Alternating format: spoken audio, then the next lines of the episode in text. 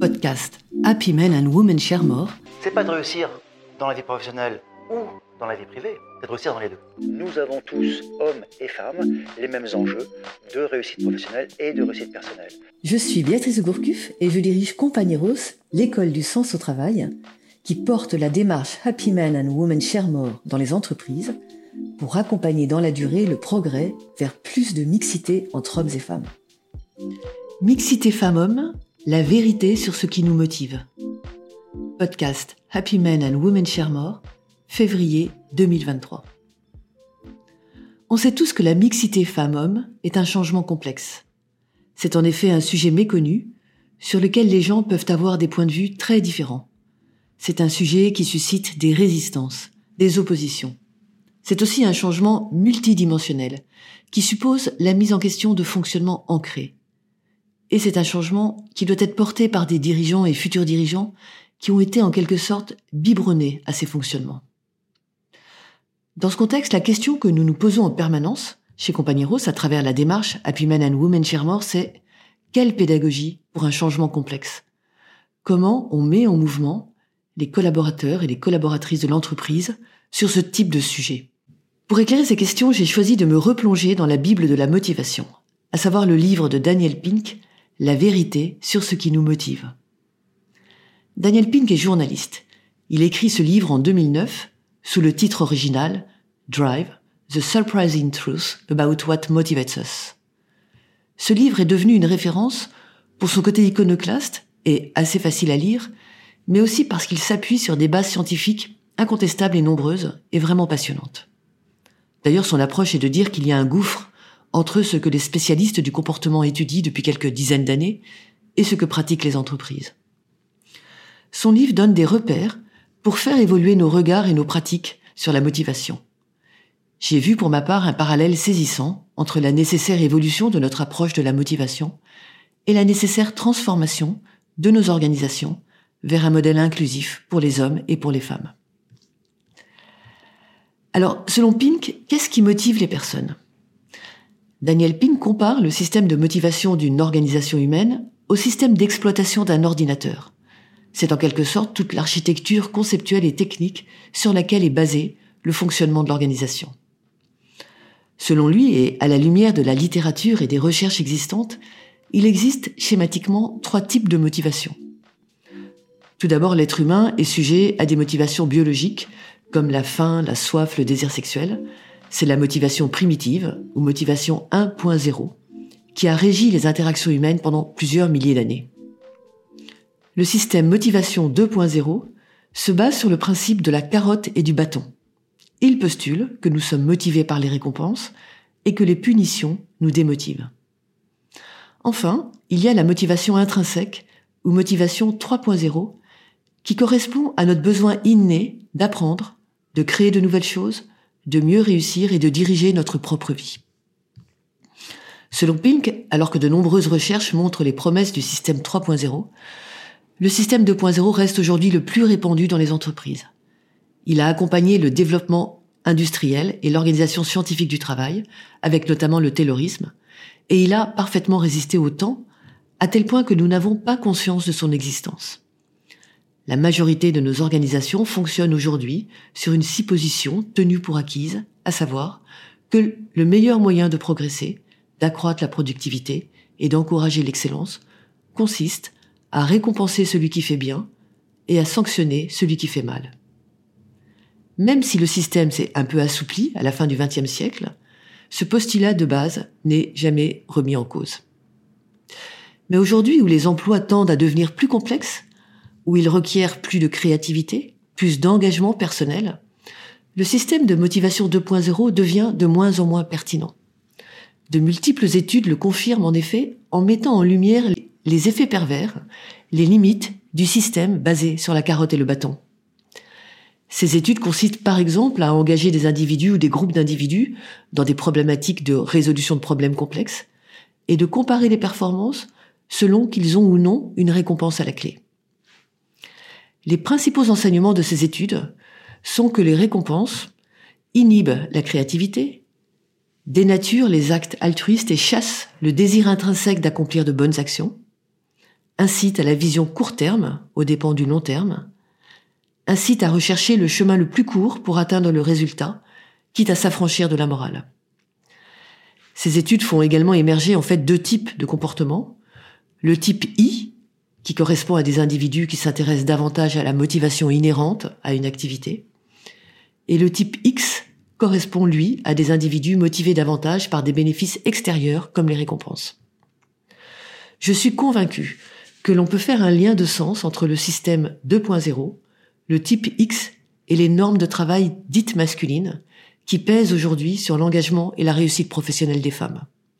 Et qu'à l'inverse, le système 3.0 et la notion de motivation intrinsèque sont des clés puissantes pour faire advenir des entreprises réellement inclusives pour les hommes et pour les femmes. Alors comment on développe la motivation intrinsèque? Toujours d'après le livre de Daniel Pink, le système de motivation 3.0 s'appuie sur trois facteurs. Le premier est l'autonomie. Il s'agit d'être autonome dans la manière d'organiser nos tâches et de gérer notre temps. Pink constate que la majorité des entreprises, même si elles s'en défendent, ne sont pas en phase avec ce besoin d'autonomie, puisqu'elles exercent un contrôle sur les gens qui nuit à leur autonomie, à travers par exemple le contrôle des horaires, la multiplication des niveaux hiérarchiques, les cadres contraignants de gestion de projet. L'auteur dégage quatre conditions à l'autonomie.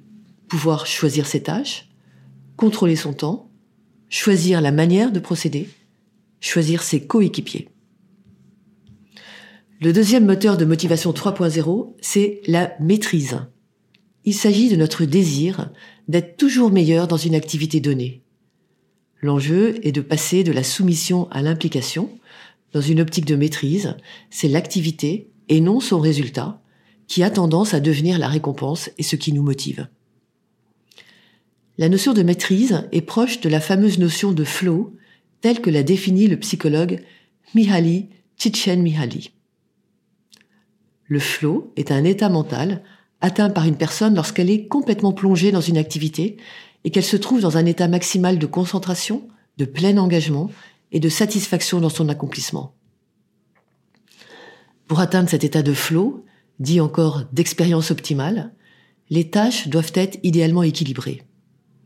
Ce sont des problèmes à résoudre qui sont des défis, qui nécessitent de se dépasser, mais qui restent en parfaite corrélation avec nos capacités. Progresser devient motivant en soi, indépendamment du résultat. Dans l'entreprise, l'état de flow est difficile à expérimenter, car il y a souvent un décalage entre ce que l'on doit faire et ce que l'on peut ou souhaite faire. Le troisième moteur de la motivation, 3.0, c'est la finalité. La finalité correspond à la quête de sens, ô combien d'actualité aujourd'hui dans le monde du travail. Les études montrent que les personnes les plus profondément motivées mettent leur désir au service d'une cause qui les dépasse. La quête de la finalité n'est pas souvent mise en avant par les entreprises parce qu'elle est en fait masquée par la quête du profit. À l'opposé, dans un système 3.0, les entreprises se basent sur la finalité et le profit devient un moyen d'atteindre cette finalité.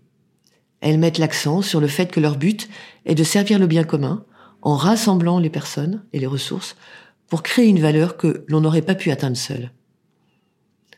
Notez que dans un système de motivation 3.0, l'argent ne doit pas être un sujet, ce qui suppose des niveaux de rémunération cohérents avec le marché, voire légèrement supérieurs, et surtout des critères de promotion et d'évolution parfaitement équitables et transparents. Le livre de Daniel Pink m'a paru particulièrement d'actualité aujourd'hui. Au-delà des environnements complexes auxquels il se réfère, il me semble que Motivation 3.0 est un cadre de réflexion exigeant pour répondre aux attentes des jeunes générations vis-à-vis du travail, et puis largement à tous les enjeux d'inclusion. Ce qui m'a paru intéressant aussi, c'est que, comme pour la mixité, il y a une sorte d'évidence à privilégier le système motivation 3.0. D'ailleurs, les notions d'autonomie, de quête de sens, de maîtrise sont presque des banalités, des poncifs. Mais il s'agit d'un changement culturel. Le système de motivation est ancré sur une certaine vision de la personne humaine, qui est comme engrammée dans, nos systèmes de pensée. Cette vision est contrecarrée par les études scientifiques, mais elle persiste dans nos, cerveaux et elle structure nos organisations. Cette approche de la motivation éclaire la profondeur des transformations nécessaires. Je suis convaincue que la mixité peut devenir un véritable levier pour accompagner ce mouvement et faire advenir de nouvelles équations de sens au travail. À la lumière des auteurs précités, Daniel Pink et Mihaly Csikszentmihalyi, la démarche Happy Men and Women Share More apparaît véritablement comme un cadre de motivation 3.0 pour réussir la mixité, avec d'une part une finalité rassembleuse, libératrice, équilibrante. Il s'agit de transformer le travail pour offrir une réelle égalité des chances entre les femmes et les hommes, de développer leurs compétences et leurs potentiels à hauteur de leurs ambitions. Ce ne sont pas les hommes contre les femmes, ni les femmes contre les hommes, ce sont les femmes et les hommes qui œuvrent ensemble pour un monde du travail porteur de sens pour chacun.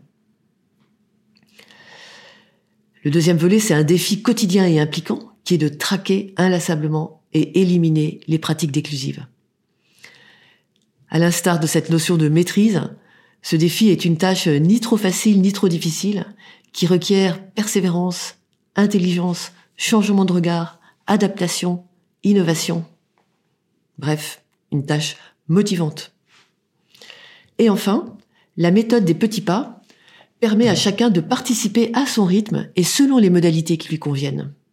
Plus de 70 engagements ont déjà été proposés, un nouveau tous les 15 jours.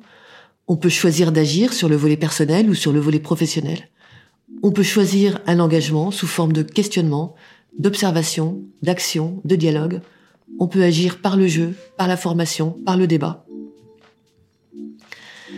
Pour conclure, je dirais que la mixité, c'est beaucoup plus que la mixité. C'est un vrai levier de transformation en profondeur de l'entreprise pour attirer et fidéliser les talents dont elle aura besoin demain. Ce qui est en jeu, c'est un nouveau cadre de motivation, basé sur l'autonomie, le sens et la maîtrise. Happy Men and Women Share More accompagne les entreprises pour accomplir cette révolution douce. Découvrez nos ressources et nos méthodes sur notre site happymenandwomensharemore.com.